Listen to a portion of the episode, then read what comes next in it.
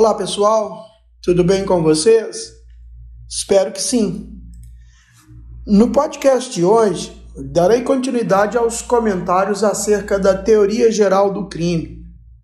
Em especial, vou abordar o tipo penal doloso e o tipo penal culposo.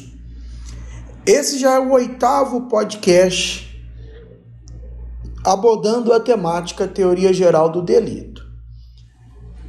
Por favor, tenham sempre em mãos o Código Penal, a Constituição Federal, bem como os livros sugeridos no plano de ensino. Assim, com toda certeza, a aprendizagem será facilitada. No tipo penal doloso, a referência legal é o artigo 18, inciso 1 do Código Penal. Abre aspas. Diz crime doloso. Doloso quando o agente quis o resultado ou assumiu o risco de produzi-lo. Vejam vocês que nesta temática, de acordo com o conceito legal de crime doloso, há duas possibilidades desse crime doloso. Quando a gente quis o resultado, primeira possibilidade, quando a gente assumiu o risco de produzir esse resultado. É dizer, são duas das três teorias que abordam a, o tipo doloso, duas das três teorias que foram adotadas pelo direito penal brasileiro nos termos desse artigo 18. Nós temos a primeira teoria adotada, a teoria da vontade, conduta mais resultado. Dolo é a vontade de realizar a conduta e produzir o resultado. É a primeira parte do inciso 1 do artigo 18 quando a gente desenvolve determinada conduta, objetivando a produção de dado resultado, de determinado resultado. A outra teoria também adotada pelo nosso código, agora já na segunda parte desse inciso primeiro do artigo 18, é a teoria do assentimento, também chamada da aceitação. É a, é a somatória da conduta, mas a aceitação do resultado. É dizer, dolo é a vontade de realizar determinada conduta, assumindo o risco da produção de um resultado.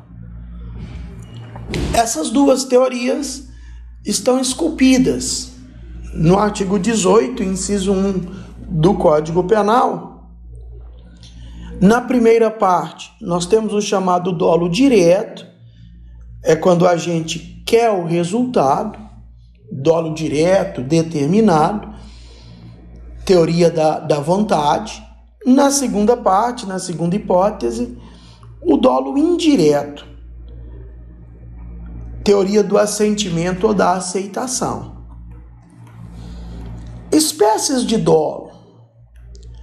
Primeira espécie, abordada pela nossa doutrina? O dolo normativo. Aliás, o dolo normativo é defendido pela teoria clássica.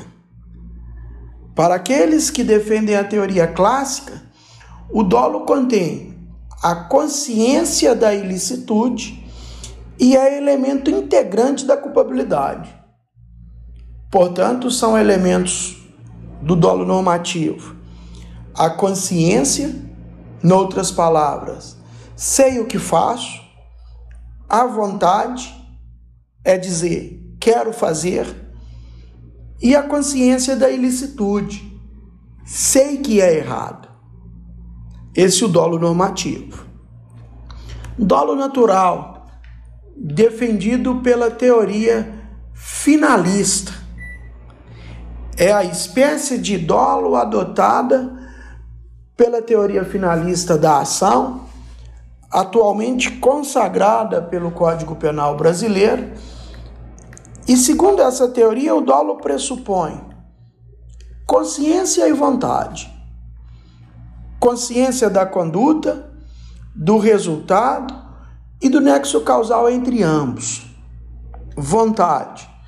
Vontade de realizar a conduta e provocar o resultado. É dizer, intenção de concretizar os elementos que compõem a descrição típica do delito. Para essa teoria, portanto, o dolo passa a constituir parte integrante da conduta. Primeiro elemento do fato típico. Deixando de lado a consciência da ilicitude. Repito, a teoria finalista da ação é a teoria consagrada, adotada pelo nosso Código Penal. Dolo genérico. Dolo genérico é a vontade de realizar a conduta descrita na lei, sem nenhum fim especial. Dolo específico é a vontade de realizar a conduta visando um fim especial. Ocorre quando o tipo penal exige determinada finalidade. É o caso, por exemplo, da extorsão mediante sequestro, artigo 159. Esse tipo penal exige o sequestro da pessoa com o fim de obter vantagem como condição de preço ou resgate. Vejam vocês, há um dolo específico. Dolo de perigo é a intenção de expor a risco, a perigo, o bem jurídico tutelado. A hipótese nós temos em alguns crimes de perigo, contido lá entre os artigos 130 ao 136 do Código Penal. Por exemplo, a periclitação da vida ou da saúde, o 132. O próprio crime de rixa, aliás, artigo 137, também há essa previsão. Dolo de dano é a intenção de causar efetiva lesão ao bem jurídico tutelado. É o caso do homicídio, do furto, da lesão corporal, etc. Dolo determinado ou direto. Essa é a teoria da vontade, a primeira parte do artigo 18, inciso 1. Melhor dizendo, primeira parte do inciso 1 do artigo 18. É quando a gente visa certo e determinado resultado. Dolo indireto ou indeterminado já é a segunda parte do mesmo inciso, inciso 1 do artigo 18 é quando o sujeito não se dirige a certo e determinado resultado. Possui duas formas esse dolo indireto. O chamado dolo alternativo, quando a intenção do agente se dirige a um ou outro resultado. Por exemplo, quando efetua golpes na vítima com a intenção de feri-la ou matá-la. A outra modalidade do dolo indireto é o chamado dolo eventual. É quando a gente assume o risco de produzir o resultado. Dolo geral, também chamado de erro sucessivo, aberratio causai, erro sobre o elemento do nexo causal. Ocorre quando a gente, supondo já ter alcançado o resultado visado, pratica uma nova ação que efetivamente o provoca. Exemplo: Ratão efetua disparos contra a vítima e, supondo que esta esteja morta, atira ao mar, provocando sua morte. Nesse caso, ao tentar ocultar o cadáver, o agente acabou matando a vítima e, em razão do dolo geral, responde por homicídio doloso consumado e não apenas por homicídio tentado ou em concurso com homicídio culposo. Agora, o tipo culposo. O tipo culposo está disposto no artigo 18, inciso 2 e parágrafo único do Código Penal. Nos tipos penais culposos, o agente não quer e nem assume o risco da produção do resultado. Portanto, evidentemente é uma condição não há dolo. Mas ele dá causa ao resultado. Nos termos do inciso 2 do artigo 18, por uma das modalidades de culpa, é dizer, imprudência, negligência ou imperícia. Os elementos, portanto, do fato típico culposo, os elementos do tipo penal culposo são: primeiro, conduta voluntária. O que importa em um crime culposo não é a finalidade da conduta do agente, mas o resultado que ela provoca e o desvalor da ação ou omissão a que ele deu causa. Assim, o que importa não é o fim do agente, mas o modo e a forma imprópria, equivocada, como ele atua no caso concreto. Na conduta culposa, portanto, nós temos que o agente não observa um dever de cuidado imposto a todos pelo convívio social. E essa quebra do dever de cuidado, essa inobservância do cuidado objetivo, pode se manifestar exatamente nas modalidades de culpa, imprudência, negligência e imperícia. Imprudência é a conduta desmedida, é o excesso, é a conduta positiva, é uma ação. É quando, por exemplo, a gente toma uma atitude com a falta de cuidado, afoito, sem nenhuma cautela, dirigir em excesso de velocidade, estar embriagado, brincar com um revólver com arma de fogo municiada, enfim, são exemplos de, de imprudência. Negligência. A negligência já é uma conduta negativa, portanto, o contrário, é uma omissão.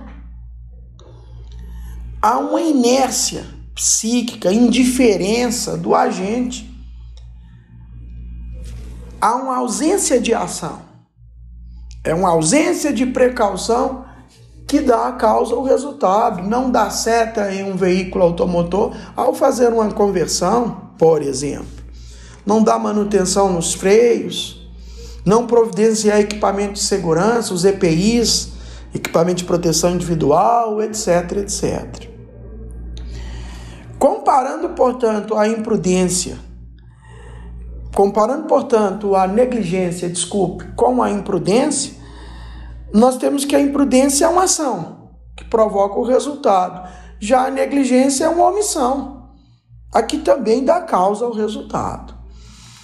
Por fim, a última modalidade de crime culposo, ou da forma culposa, é a imperícia eu costumo dizer que imperícia é nada mais que a imprudência ou negligência no campo técnico. Portanto, é pressuposto na imperícia que o agente sempre tenha qualidade ou habilidade, habilitação legal para a arte, para o ofício. Então, com essas três modalidades, nós temos a quebra do dever de cuidado na conduta.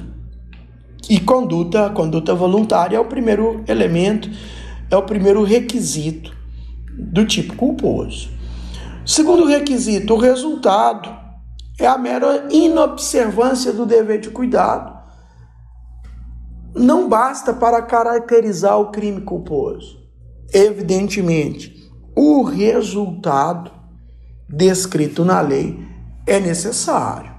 Claro, resultado descrito na lei e não desejado pelo agente. Portanto, é um resultado involuntário. Terceiro requisito, a previsibilidade. Trata-se da possibilidade de conhecimento do perigo que a conduta gera para os bens jurídicos alheios e também a possibilidade de prever o resultado, conforme condições pessoais do agente. Noutras palavras, temos aqui a previsibilidade objetiva e previsibilidade subjetiva. Previsibilidade objetiva trata-se da perspicácia comum, normal, de qualquer cidadão de prever o resultado. Já a previsibilidade objetiva é a capacidade do agente, do autor da conduta. Capacidade desse agente, no caso concreto, de prever o resultado, em razão de condições a ele inerentes, que varia de acordo com os fatores, como educação, inteligência, capacidade, etc. Assim, se o resultado é objetivo e há subjetivamente a previsibilidade, pode o agente tê-lo previsto como culpa consciente ou não tê-lo previsto como culpa inconsciente. Conclusão, portanto, para que haja o crime culposo, os elementos, os requisitos são a conduta realizada com a quebra de dever de cuidado, com uma das modalidades de culpa, portanto, negligência, imprudência e imperícia, o resultado involuntário, o nexo causal entre a conduta e o resultado, a tipicidade e a previsibilidade objetiva. Espécies de culpa. Primeira espécie, culpa consciente. É quando a gente prevê o resultado, mas espera que ele não ocorra. Há a previsão do resultado, mas ele supõe que poderá evitá-lo com a sua habilidade o agente imagina sinceramente que poderá evitar o resultado de acordo com a sua capacidade, de acordo com a sua habilidade. Difere, portanto, a culpa consciente do dolo eventual, porque no dolo eventual a gente prevê o resultado e não se importa se ele vai ocorrer ou não. O agente no dolo eventual atua de forma indiferente, portanto, ao resultado. Já na culpa consciente, não. Ele acredita que vai evitar o resultado. Culpa inconsciente é a regra geral. A gente não prevê o resultado, que, entretanto, era objetiva e subjetivamente previsível pelo homem comum. Culpa própria uma terceira espécie de culpa é aquela em que o sujeito não quer e não assume o risco de produzi-la. Portanto, é uma regra. Culpa imprópria, também chamada de culpa por extensão, por assimilação ou equiparação. É aquela em que o agente supõe estar agindo acobertado por um excludente de ilicitude por exemplo, por uma discriminante putativa, e em razão disso provoca intencionalmente um resultado ilícito. Apesar da ação ser dolosa, o agente responde por crime culposo na medida em que sua avaliação acerca da situação fática foi equivocada. É o caso, e nós vamos ver adiante, do parágrafo 1, segunda parte do artigo 20, ou parágrafo único do artigo 23. Graus de culpa agora, moçada. Graus de culpa é, está relacionado com a maior ou menor possibilidade de previsão. A culpa pode ser grave, leve, gravíssima. Agora, um ponto importante: a nossa legislação não traz nenhuma distinção a respeito de graus de culpa. O que ocorre do ponto de vista prático é na aplicação da pena, na chamada dosimetria penal, em que, nos termos do artigo 59 do Código Penal, o juiz vai fixar a pena base de acordo com as circunstâncias do crime e ali ele vai mensurar a culpa. Compensação de culpas. Cuidado. Não existe compensação de culpas no direito brasileiro. Assim, se duas pessoas agem com imprudência, uma dando causa à lesão na outra, ambas vão responder pelo crime. Ou seja, uma conduta culposa não anula a outra. Cada um vai responder pelos, pela sua conduta, pelos seus atos. Um outro ponto importante: se o agente e a vítima agem de forma culposa, a culpa da vítima não se compensa com a culpa do agente, que vai responder pelo crime. Imagina a situação de um sujeito num, em uma alta, com alta velocidade num veículo automotor que atropela e mata um pedestre que estava atravessando uma via fora da faixa do pedestre. Na hipótese, não há compensação de culpa. A culpa do pedestre em atravessar a via fora da faixa não anula a culpa do agente em estar no excesso de velocidade. Agora, concorrência de culpas. Pode acontecer a concorrência de duas ou mais culpas, duas ou mais pessoas que agem de forma culposa, dando causa a um resultado em terceiro. Evidentemente que todos responderão pelo crime. Imagine a hipótese em que o João está na contramão, dirigindo seu veículo automotor, vem a Maria com excesso de velocidade nessa mesma via.